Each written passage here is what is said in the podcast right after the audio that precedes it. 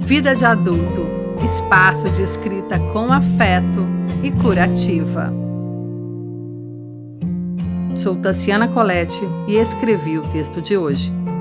Um café quente 40 anos depois. Não gosto de café. Não tomo porque não gosto mesmo. E olha que fui criança criada por vó coando o cafezinho para quem da vizinhança quisesse.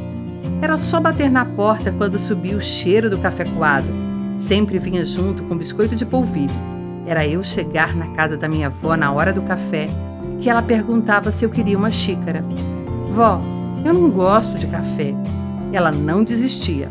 Repetiu a pergunta durante toda a minha infância, insistiu na adolescência, não perdeu as esperanças quando eu, já adulta, ia visitá-la. Eu abraçava minha avó bem forte e dizia baixinho no ouvido dela: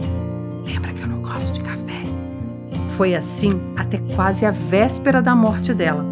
Eu cheguei a desconfiar que minha avó não prestava atenção no que eu dizia, ou esquecia e precisava perguntar de novo. Será que minha avó nunca ia lembrar que eu não gosto de café? Toda vez que alguém me oferece um cafezinho, eu me lembro dela e do café que eu nunca tomei. E repito a ladainha do primeiro parágrafo. Já perdi as contas de quantas vezes respondi automaticamente isso Ultimamente, para não ficar tão chato, aprendi a tomar chá.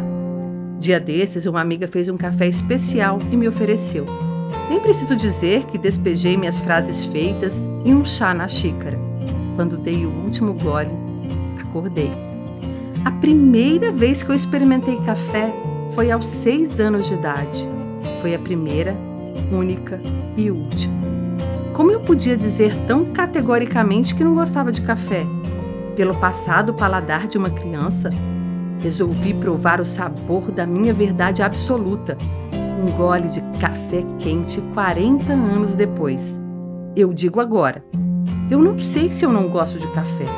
Quero experimentar mais vezes para dizer se hoje eu gosto ou não.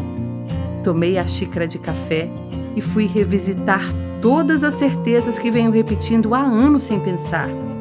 Sábia era minha avó, que me perguntava de quando em vez se eu aceitava um cafezinho.